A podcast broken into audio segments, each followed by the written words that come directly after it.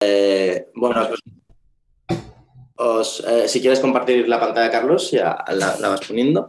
Os presento a todos eh, a, Carlos Mayos. es un, neuroradiólogo del Hospital de Belviche que va a participar en el curso de tumores del sistema nervioso central que, que se ha organizado desde esta plataforma y nos va a hablar hoy de los meningiomas, tumores fibrosos solitarios y otras lesiones mesenquimales. A Carlos lo conoceréis todos de muchísimas charlas que os habrá dado tanto en la SERAM como en los cursos de la neuroradiología de, la Sociedad Española. Eh, y bueno, uno de los profesores que tenemos nosotros aquí en, España. Adelante, Carlos, cuando quieras. Muchas gracias, Nerses. ¿Se ve bien la pantalla, la presentación? perfecto. Muy bien. Gracias por la presentación. Em, gracias por invitarme a participar. Es un lujo. Y gracias por, la iniciativa de, hacer este curso de tumores, que yo creo que es muy útil. Eh, bueno, si empezamos el... Vamos a ver. Vale, el índice eh, de la presentación es fácil porque me lo da hecho la, clasificación de la JU. A nosotros eh, en, esta presentación hablaremos del meningioma, y de los tumores mesenquimales no meningoteliales que afectan el sistema nervioso central.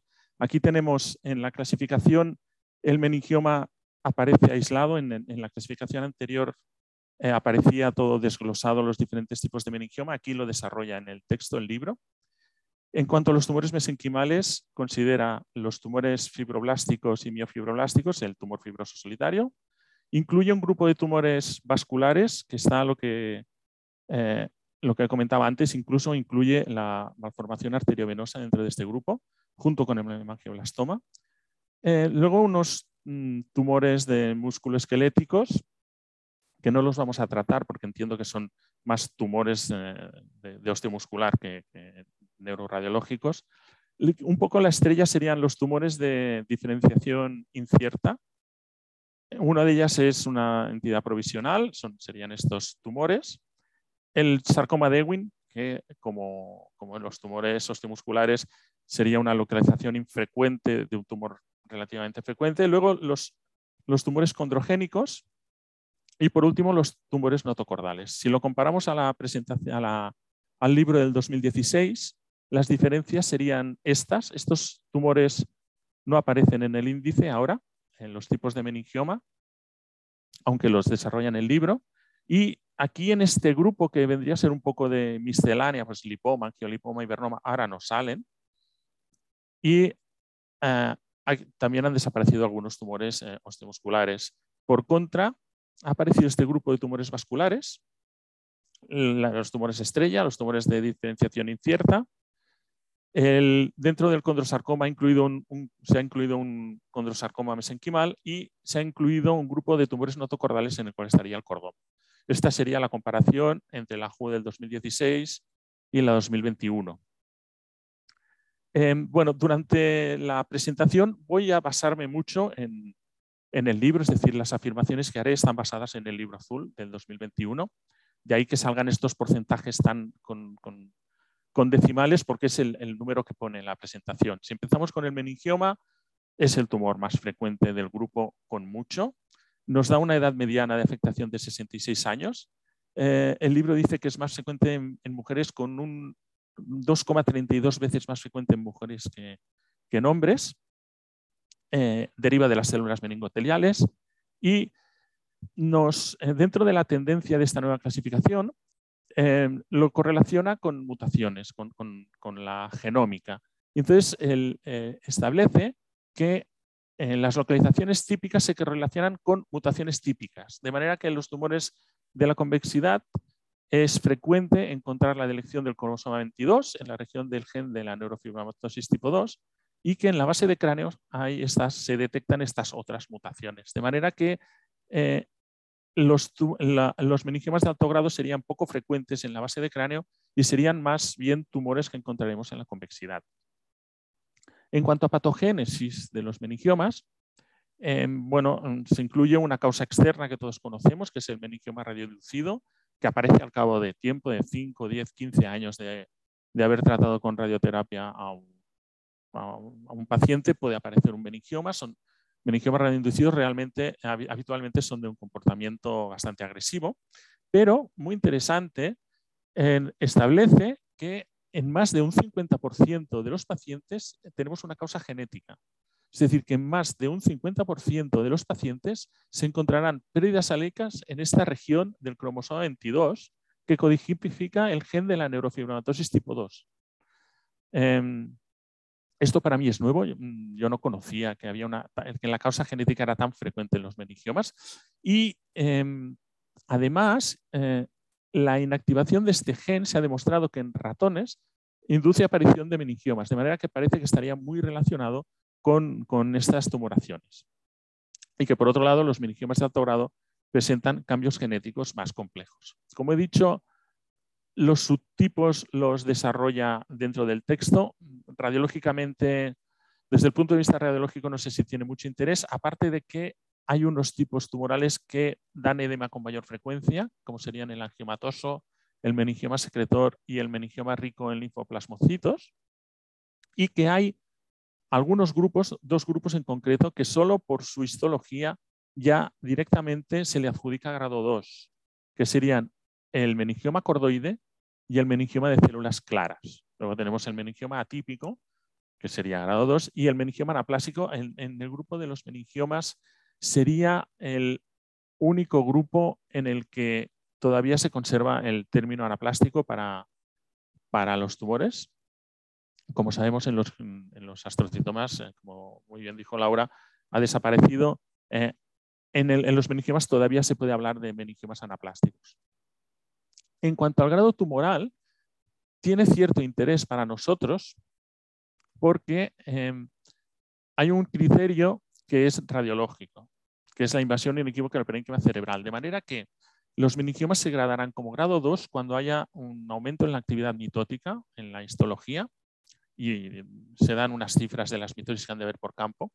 Cuando haya invasión inequívoca del parénquima cerebral o en esos tipos específicos que comentaba, el meningioma cordoide o el meningioma de células claras, o cuando se cumplan tres de los siguientes criterios. Celularidad aumentada, células pequeñas con aumento de la ratio núcleo-citoplasma, nucleolos prominentes, crecimiento en forma foliada, en forma de hojas y focos de necrosis. Cuando hayan tres de estos cinco criterios, también el meningioma se clasificará como grado 2 y eso es relevante de cara al manejo porque estos tumores tienen una alta tasa de recurrencia de un 29-52%, con lo cual Después del tratamiento, aunque la resección haya sido completa, hay que plantearse el tratamiento con radioterapia, eh, el tratamiento posterior, porque estos tumores eh, tienen cierta tendencia a recurrir y pueden presentar hasta en un 2%, pueden presentar metástasis.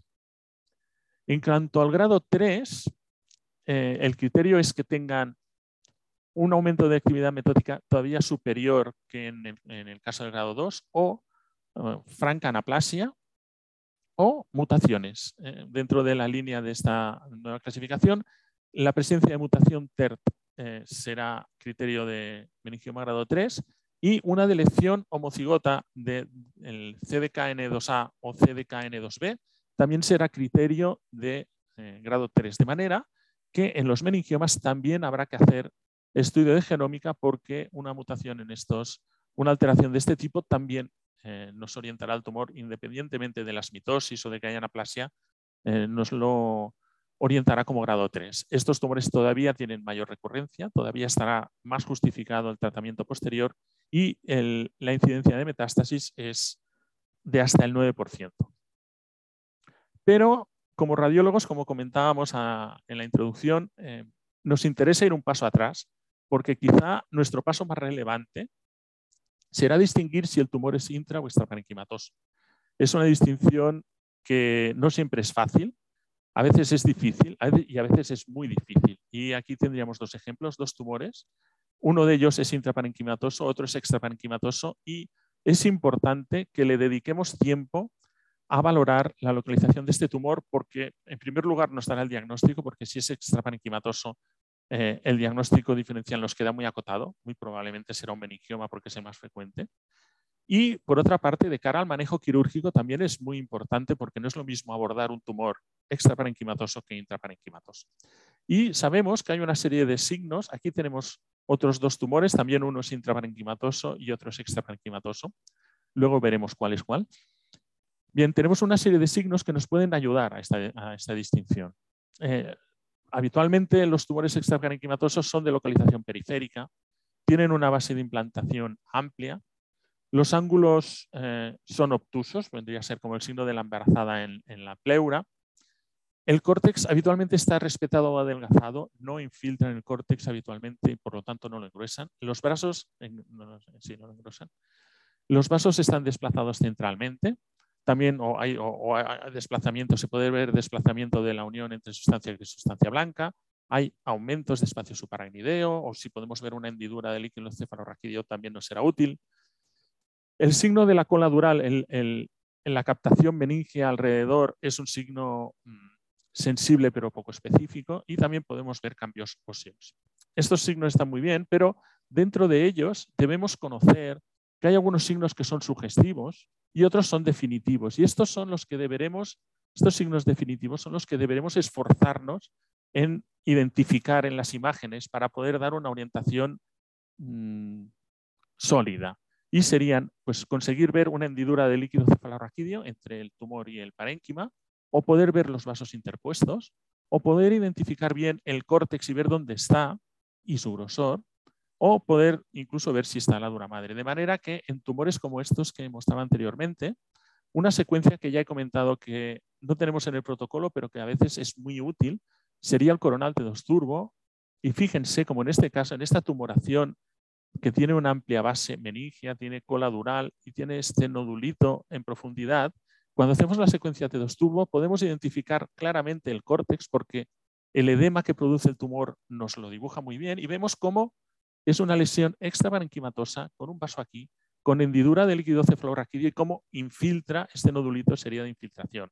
De manera que vemos que es una lesión extraparenquimatosa, muy probablemente un meningioma, pero con, ay, perdón, un foco de infiltración en este área que, según lo que hemos visto anteriormente en la clasificación, lo podemos orientar como un meningioma grado 2 con infiltración del parénquima.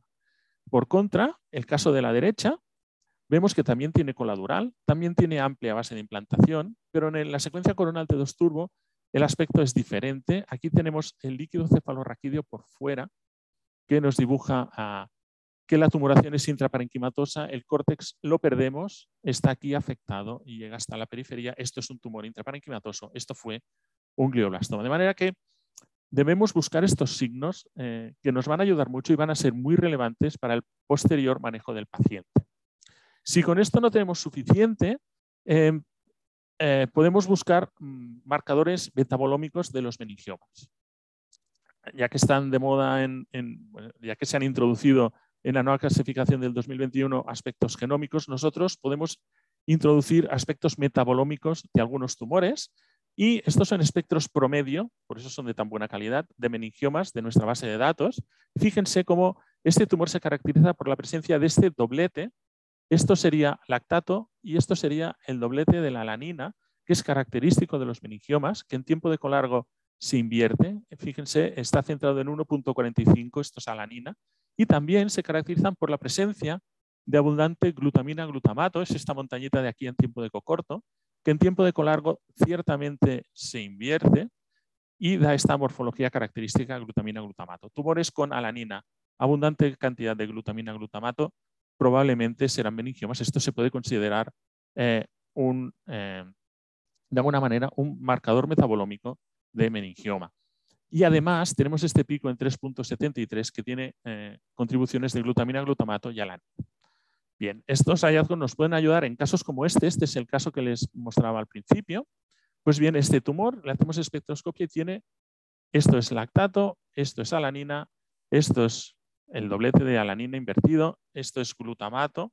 Por lo tanto, podemos orientar este tumor que nos era difícil identificar la base de implantación dural, lo podemos orientar como meningioma, Mientras que el otro tumor, fíjense, también tiene un doblete, pero este doblete no está centrado en 1.45, está centrado en 1.35, esto es lactato.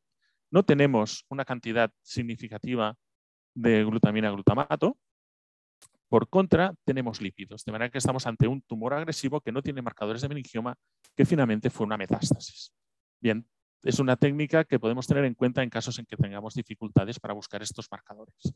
Y nos puede servir no únicamente para distinguir si es intra o extraparenquimatoso, sino que en casos eh, de tumores extraparenquimatosos en que el diagnóstico pueda ser dificultoso, como este caso, fíjense, yo diría que tiene reacción perióstica, estas imágenes en empalizada, eh, con, con una muy importante reacción ósea, puede plantear dudas al diagnóstico, pero si se fijan en el espectro, de nuevo tenemos alanina, tenemos glutamina glutamato, tenemos este pico en 3.73. Estos son marcadores de meningioma, estos son los espectros promedio.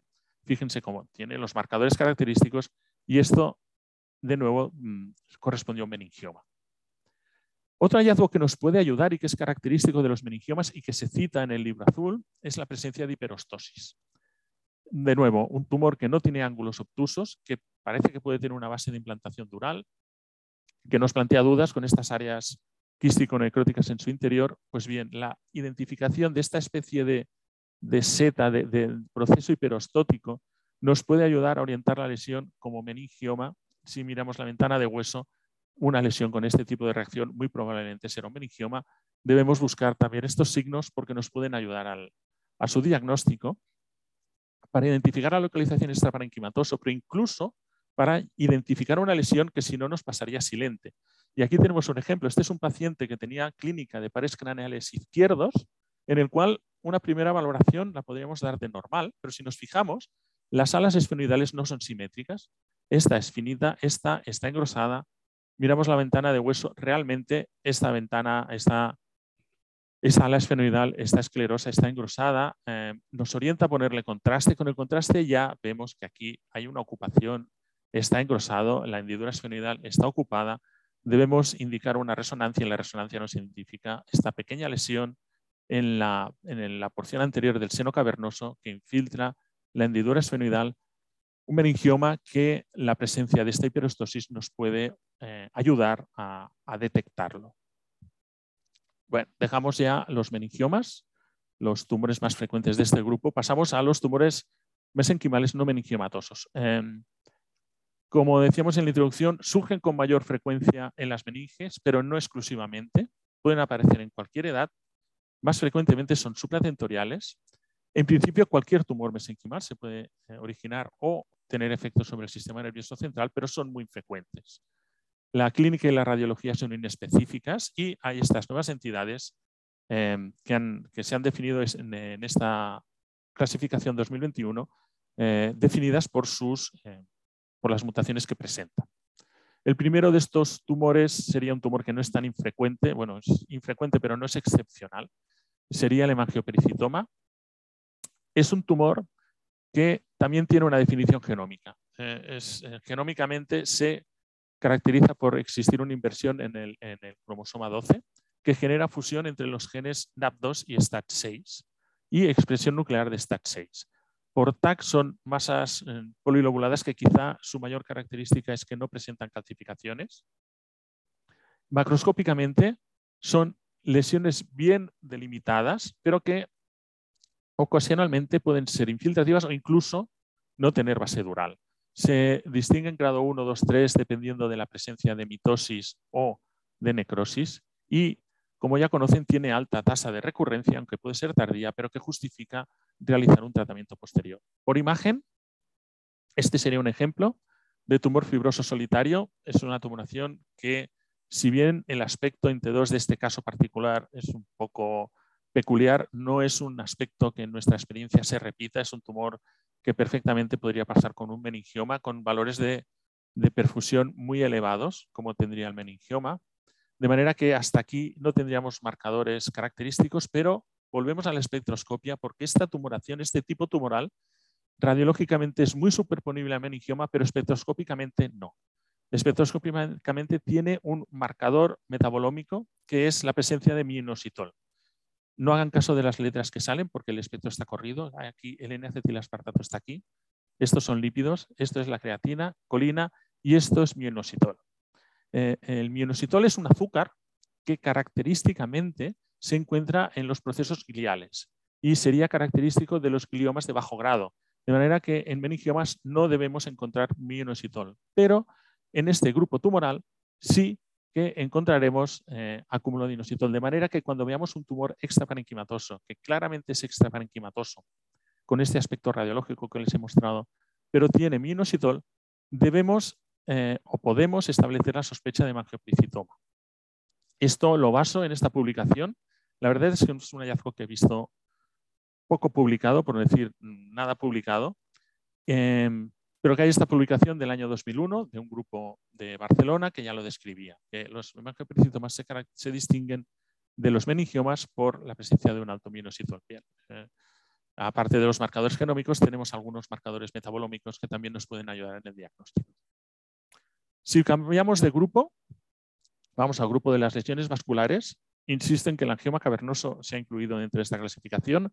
Em, radiológicamente tiene una imagen característica, eh, como aquí ven, con depósito de mosiderina, con áreas hiperintensas en su interior entre un y flare, en un aspecto que podríamos decir que es prácticamente patognomónico. Em, la telangiectasia capilar también tiene un aspecto típico, es esta captación flu que habitualmente en FLAIR no, da, no da traducción, que se puede llegar a identificar esta estructura vascular. Este es otro caso, una captación flu poco consistente en tronco, bien eh, característico de eh, telangiectasia capilar por aportar algo de utilidad mencionarles que estas lesiones pueden presentar valores de volumen sanguíneo aumentado en perfusión. Y este es un ejemplo, esta es la lesión, esta es la imagen de volumen sanguíneo. Fíjense cómo está incluso en el vaso, presenta valores aumentados de perfusión. Probablemente sea debido a la, a la red capilar que presentan. Pero estas lesiones, incluso las anomalías de drenaje venoso, pueden presentar, como viene en este caso, valores aumentados de volumen sanguíneo. Esto es importante porque en casos como este, que tenía una lesión residual, una metástasis, la presencia de focos de aumento de volumen sanguíneo nos ha de hacer ir a buscar si tenemos esta imagen en cabeza de medusa, fíjense el vaso de drenaje, aquí tenemos la cabeza de medusa, esto es una anomalía de drenaje venoso, no hay que preocuparse eh, por este aumento de volumen sanguíneo. El siguiente eh, tumor en el grupo de lesiones vasculares sería el hemangioblastoma. Es un tumor grado 1, poco frecuente, pero no excepcional que pueden ser esporádicos o asociados al síndrome de Boni-Pellindó eh, en adultos jóvenes, típicamente en fosa posterior, pero pueden localizarse en cualquier, en cualquier situación, en cualquier localización, incluso fuera del sistema nervioso central. Importante tener en cuenta que es una lesión muy vascular, pero que es poco frecuente que sangre. La imagen más típica sería un nódulo hipercaptante asociado a estructuras quísticas, pero puede presentar lesiones puramente quísticas o también se puede presentar como lesiones sólidas. Muy característico y muy orientativo la presencia de vacíos vasculares en el nódulo y en periferia nos orientará mucho hacia este tipo tumoral. Y genómicamente se asocia a mutación en el gen de Boni-Pelindo. De hecho, eh, esta mutación se puede encontrar en pacientes con síndrome de Boni-Pelindo, por supuesto, pero incluso en un 78% de casos esporádicos se puede identificar esta mutación. Microscópicamente esto también es importante tenerlo en cuenta porque son tumores muy celulares que pueden similar a metástasis de carcinomas de células renales incluso en la histología. El aspecto radiológico, pues aquí tendríamos un caso típico, una lesión de fosa posterior eh, marcadamente hipercaptante, con un componente quístico, microquístico importante, no es, un, no es el característico quístique, quiste con nódulo mural, pero sí que es una lesión sólida con múltiples quísticos, quistes.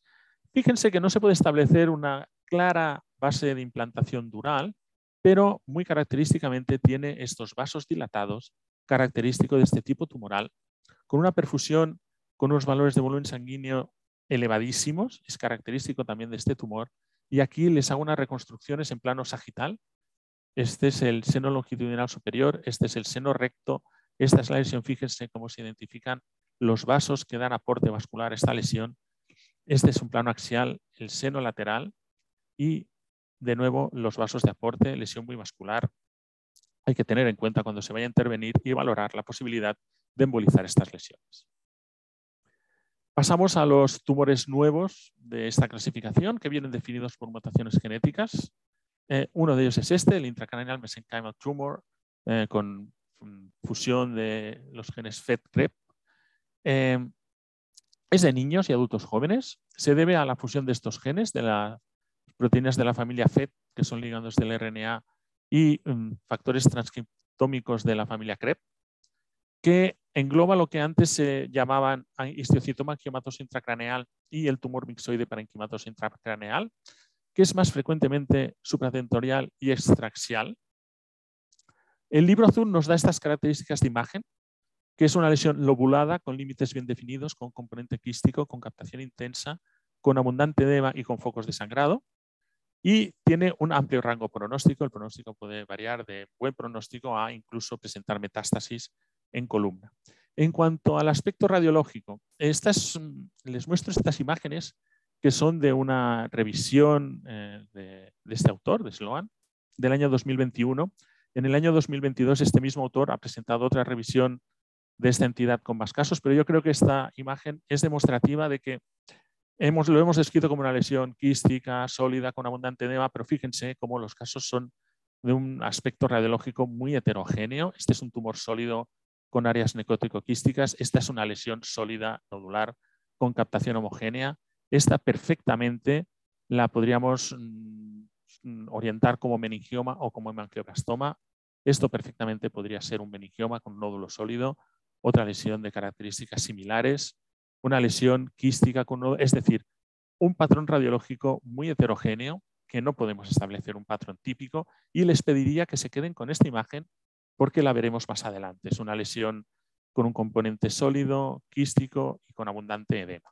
De manera que el, patrón radiológico no nos va a orientar hacia este infrecuente diagnóstico.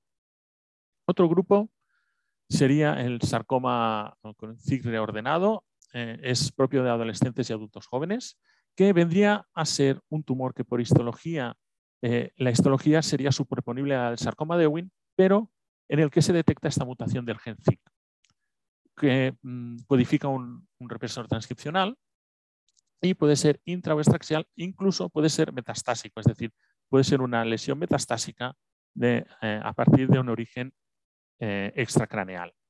El número de casos descritos, ahora quizá ya haya más casos, pero son muy infrecuentes y es directamente, se considera un tumor grado 4. Esta es la imagen que nos da el libro para este tumor, una lesión quística con un nódulo mural que se podría parecer mucho a algún caso que les he mostrado en la diapositiva anterior. Este es un caso de la literatura en el cual es una lesión eh, espinal, es un nódulo sólido hipercaptante, con lo cual, de nuevo, este tumor, sus características radiológicas son, eh, son poco específicas.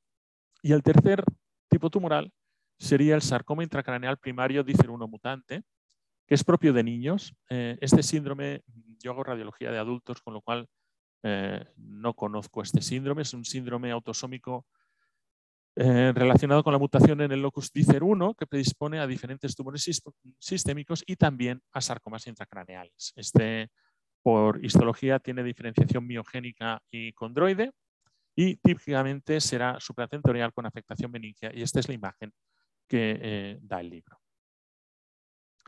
Pasamos a, grupos más frecuentes, el condrosarcoma.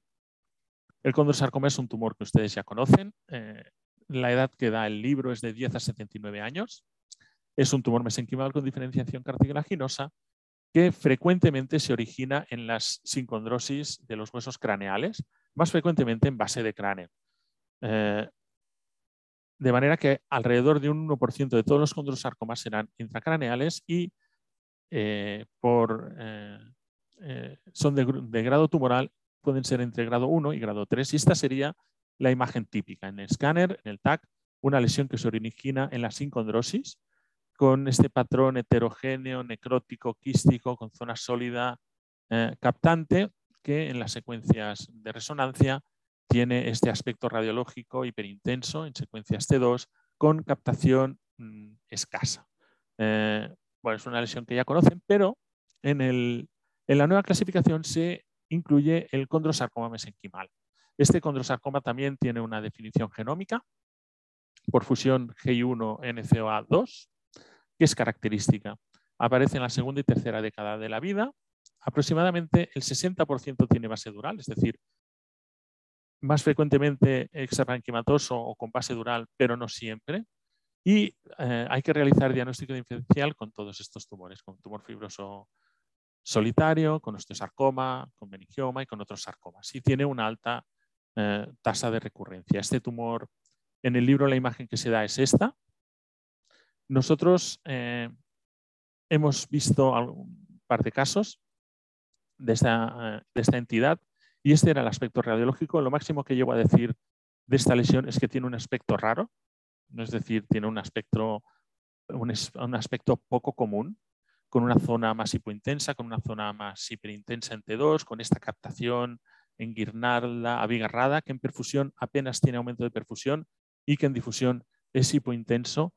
bien, si fuese un patrón característico, pues podría ser útil para identificar esta entidad, pero les he dicho que se acordasen de esta imagen en, el tumor intracraneal mesenquimatoso y yo creo que podemos mm, decir que se parece bastante, con lo cual aspecto radiológico característico no tiene y además este es otro caso que vimos en nuestro hospital y mm, como verán el aspecto radiológico tampoco es superponible al anterior. Este es un tumor que se podría dar perfectamente por un ependimoma con zonas sólidas, zonas quísticas, con áreas de aumento de perfusión, Bien, es un tumor que viene definido genómicamente, pero que radiológicamente no tiene hallazgos específicos. Y ya para acabar, iremos a un grupo mm, tumor más conocido en el cual sí que podemos ser útiles, que sería el cordoma. El cordoma eh, es, ha aparecido en la clasificación mm, de tumores del sistema nervioso central en esta clasificación del 2021 eh, tiene em, origen notocornal, perdón, notocordal.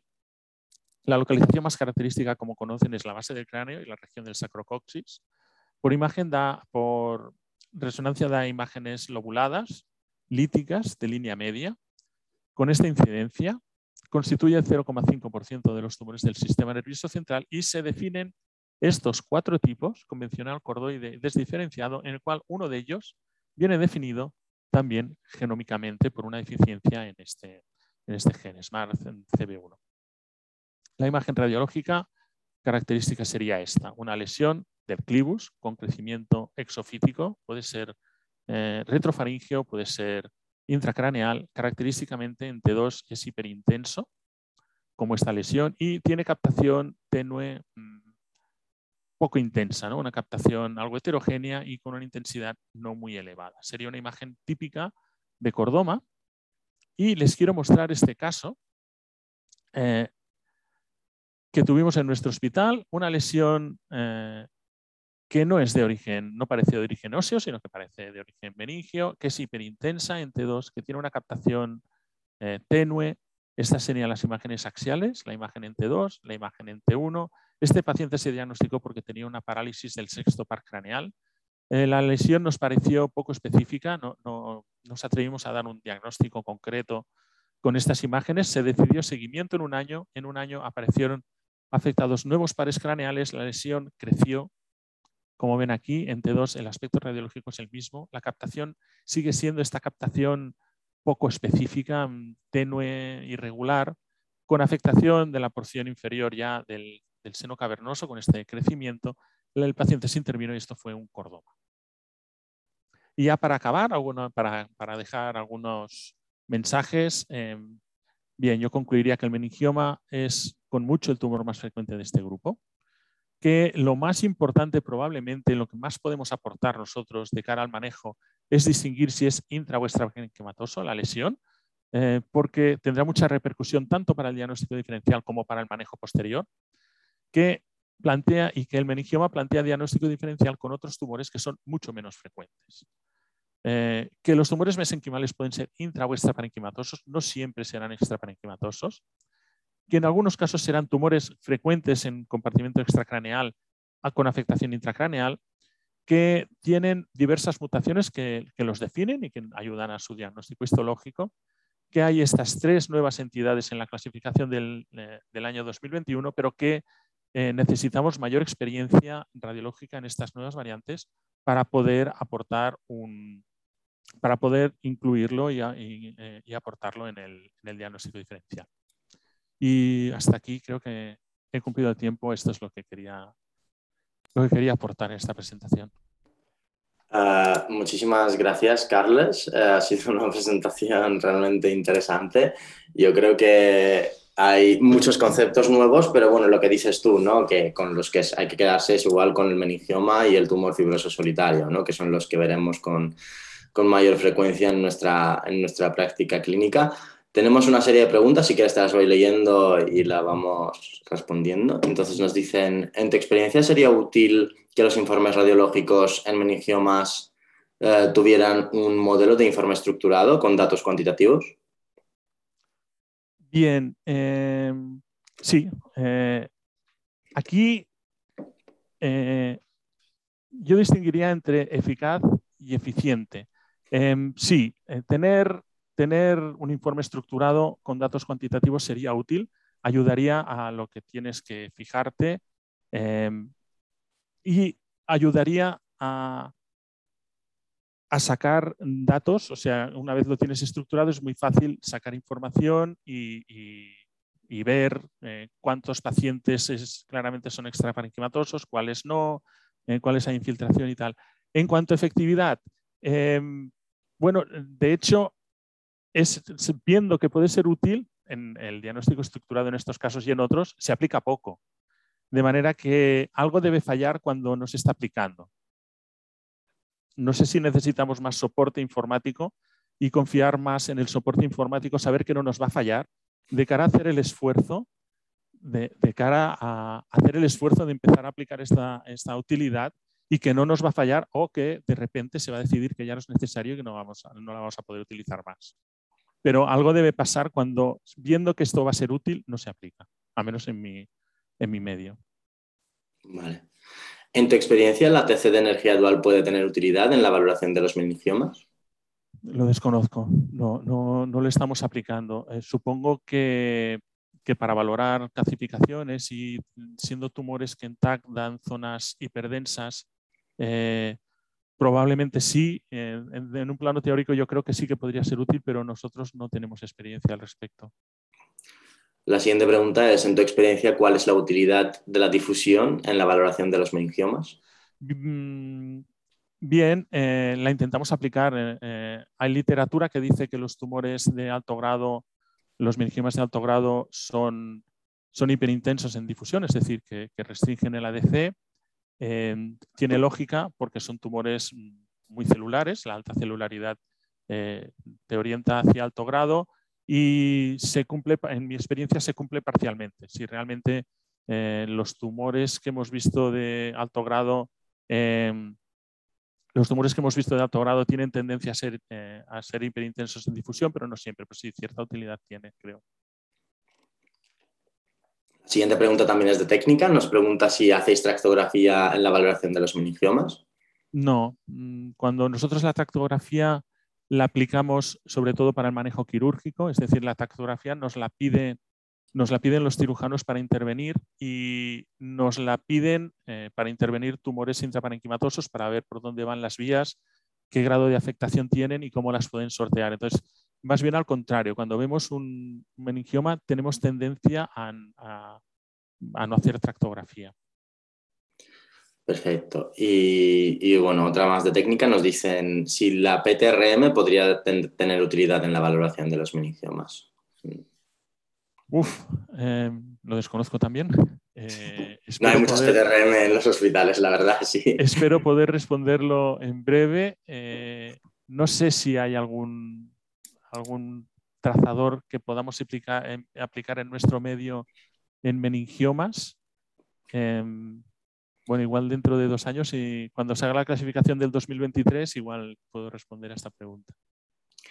Y hay una de, acerca de la visualización 3D. Eh, nos pregunta si la impresión 3D antes del tratamiento quirúrgico podría ser de utilidad.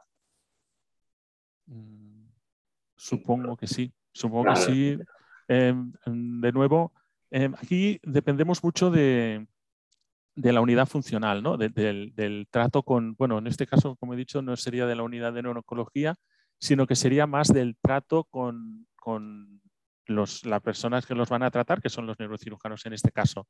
Es decir, igual que la tractografía la aplicamos cuando el neurocirujano la va a encontrar útil, habría que discutir con ellos en qué casos tener una impresión 3D les sería útil para el manejo. Yo intuyo que en tumores, en meningiomas de base de cráneo puede ser muy útil porque son lesiones que el abordaje, según me han comentado, es difícil. El, abordaje de una lesión eh, que está centrada en el seno cavernoso puede ser muy complicado y el hecho de poder anterior, eh, ser poder planificar previamente cómo lo van a abordar, entiendo que puede ser muy útil, probablemente en lesiones de, mm, lesiones de la convexidad en los cuales lo importante es tener un 3D para poder abordar, o sea, tener la imagen 3D para poder abordar la quirúrgica probablemente eh, sea suficiente. Pero bueno, la respuesta sencilla es que probablemente sí.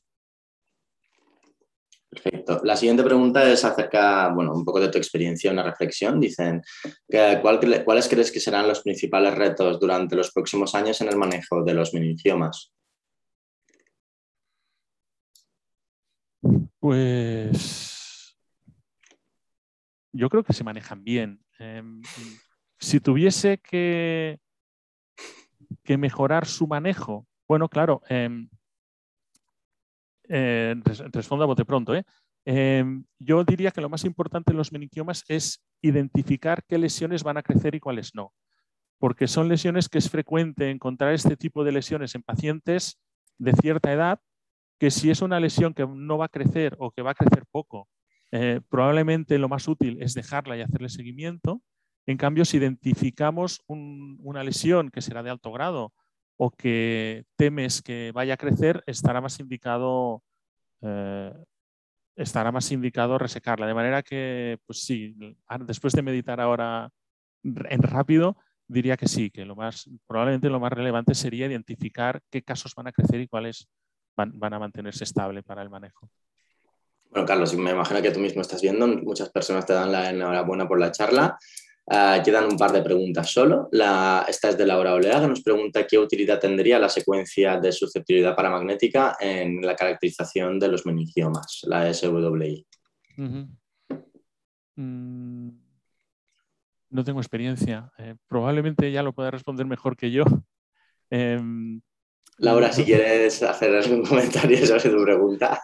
No, no tenemos susceptibilidad en, los meniciomas, no sé. No, bueno, es que es lo que hemos estado comentando antes, dependiendo del protocolo que se vaya a utilizar, pues si incluyes la secuencia de SWI en el protocolo, que nosotros tampoco eh, lo utilizamos de forma rutinaria, pero, pero que quizás sí que para valorar la vascularización, ¿no? Y valorar lo que hemos estado comentando de qué casos serían susceptibles de embolizarse previamente a la cirugía, quizás con esta secuencia sí que podríamos valorar o cuantificar eh, la cantidad de vasos que pueda quizás a los eh, cirujanos orientarles a que en esos pacientes sería interesante hacer una angiografía previa a la cirugía para tratar de embolizar antes de, y diferenciar aquellos que, que puedan eh, sangrar y que una embolización previa a la cirugía pueda ser de utilidad. No sé, tampoco yo tengo experiencia, ¿eh? pero era simplemente, eh, a ver, compartir contigo si tenías... Sí, sí, claro. O sea, me parece interesante, claro, ver, ver eh, poder ver vascularización pequeña, incluso ver si hay algún pequeño foco eh, de sangrado, ¿no? O sea, pequeñas microsangrados que te orienten a que es una lesión muy vascularizada. Perfecto. La siguiente pregunta es de Francisco Reyes. Nos pregunta acerca del espectro en los meningiomas y dice si lo hacéis con 1,5 o con 3 teslas y cuál recomendarías utilizar. Eh, independientemente, lo hacemos en la máquina que caiga y bueno, en, 3 teslas los picos se definen mejor y la calidad es mejor. Eh, pero en 1.5 Tesla se puede hacer perfectamente y se puede conseguir espectros de buena calidad. Yo creo que lo importante en estos casos es evitar al máximo posible la calota y la grasa y las zonas de interfase hueso-aire. Y, probablemente cuando solo se quiere diagnóstico, probablemente sea mejor utilizar el, un voxel único con dos tiempos de eco. Y con esto, en 1.5 en Tesla se puede obtener buenos registros y puede ser útil. La siguiente es de Albert Pons, que te da la enhorabuena también y te pregunta si hay hallazgos concluyentes en la imagen de la infiltración del parenquima por parte de los meningiomas y si sería interesante incluir en el informe esta información de manera explícita. Sí, claro. Em, la nueva clasificación de la nueva clasificación de la JU em, lo incluye y dice que el hecho de la infiltración ya es un grado 2 y si estamos buscando signos que nos orienten si podemos hacer seguimiento o si es necesario resecarlo, si tienes infiltración del parénquima, esto quiere decir que es un grado 2 y por lo tanto que no solo habrá que resecarlo, sino que habrá que hacerle tratamiento posterior para evitar la recidiva, em, estos signos eh, serán útiles y, hay que buscarlos. Signos concluyentes siempre nos llevamos sorpresas, pero yo, hay casos por imagen básicamente que sí que te puede dar, te, puede orientar mucho a la infiltración del parénquima. Y una última pregunta de Marta Serrayonga, que te felicita y dice que siempre es un lujo oírte y dice, ¿debemos dejar de utilizar la nomenclatura intraxial? Eh, por intraparenquimatoso, entiendo. Me imagino, sí. Mm. Intra y extraxial se refiere a eso, no utilizar intra y extraxial. Se refiere, eh, a lo que quiere decir es si deberíamos cambiar la nomenclatura de intra y extraxial y utilizar otra diferente, me imagino, a eso se refiere. Bueno, em, podemos cambiarla por intraparenquimatoso o extraparenquimatoso, pero de alguna manera debemos manifestarle al, cirujano y, al, a quien nos ha hecho la petición si consideramos que la lesión está dentro o fuera del parénquima. Es una, es una nomenclatura, de alguna manera tenemos que, que, definir este aspecto, nuestra impresión al respecto, porque es muy relevante. Bueno, hay nomenclaturas que hay que cambiar, pero lo importante es que el que lee el informe entienda lo que estás queriendo decir, creo. Vale. Bueno, ya está, Carlos, ya está las preguntas. Le daría un aplauso eh, por aguantar el ritmo. Eh, bueno, no sé si quieres hacer algún comentario, Laura. No, yo nada, darle las gracias también a Carlas eh, por la presentación y bueno, pues me ha gustado mucho pues, los apuntes que ha, que ha hecho en la presentación de cómo podemos diferenciar aquellos casos que son los complejos, porque los que son claramente extra parenquimatosos, pues no tenemos problemas, pero aquellos casos que invaden el parénquima, que tenemos dificultades, pues, me, pues lo que nos ha aportado de la secuencia potenciante 2, la, la importancia que tiene valorar también la espectro y la secuencia de perfusión a la hora de caracterizar estos tumores que están ahí y que no sabemos si son intra o extra parenquimatosos, pues me parece muy importante que tengamos en cuenta estos eh, datos y que podamos también trasladar estos datos a nuestro informe para darles la información adecuada a los cirujanos para tomar decisiones. Perfecto. Salvas, no sé si quieres añadir algo más. Bueno, como siempre, agradeceros a cada uno de vosotros. Gracias, Laura, por tus comentarios de, Desperta. Gracias, Nerse, como siempre, tú eh, eres un gran moderador. Y bueno, Carlos, como siempre, una pasada. Siempre aprendemos y siempre es un lujo. Eh, hablas también y las ideas las tienes, las subrayas también, que es un lujo. Yo el resumen que hago siempre, yo creo que son cinco ideas que has dicho. Has dicho, oye, los meningiomas son muy frecuentes, meningiomas son muy frecuentes, no lo has recordado y todos lo sabemos. Después nos ha sorprendido cuando has dicho 15 tipos de meningiomas, yo creo que eh, llama la atención 15 subtipos, los has recordado muy bien. Después nos has puesto en relevancia eh, la importancia de las variaciones, em, de las mutaciones. Más del 50% tienen un, tipo de mutación concreta, ¿no? Es muy importante. Y después has remarcado lo que siempre aprendimos de residentes, ¿no? El tema de intra-extra y has dicho un poco que sigue siendo complicado y también Laura lo ha subrayado. Yo creo que lo último es que nos ha dicho ahí, por favor, miraros las variaciones, los tipos raros que son importantes que los identifiquéis. No sé si te parece bien este pequeño resumen, eh, Carlos. Me parece bien. ¿Sí? Muchas gracias. Gracias a ti. Oye, seguro que contamos de nuevo ah, contigo y con Laura y con eh, Nerses. Y simplemente recordar a la audiencia que mañana no tenemos eh, sesión, es el miércoles y el miércoles tendremos al doctor Jorge Salmerón de la Clínica Guirado que nos hablará de disgenesis de la cadena osicular, anomalías de la platina del estribo y variaciones anatómicas en la hipocusia de transmisión. Estáis todos invitados. Muchas gracias, Carlos. Eh, gracias, Nerses. Y gracias, Laura. Que tengáis un buen día. Nos vemos el miércoles. Un saludo a todos. Muchas gracias. gracias. Adiós.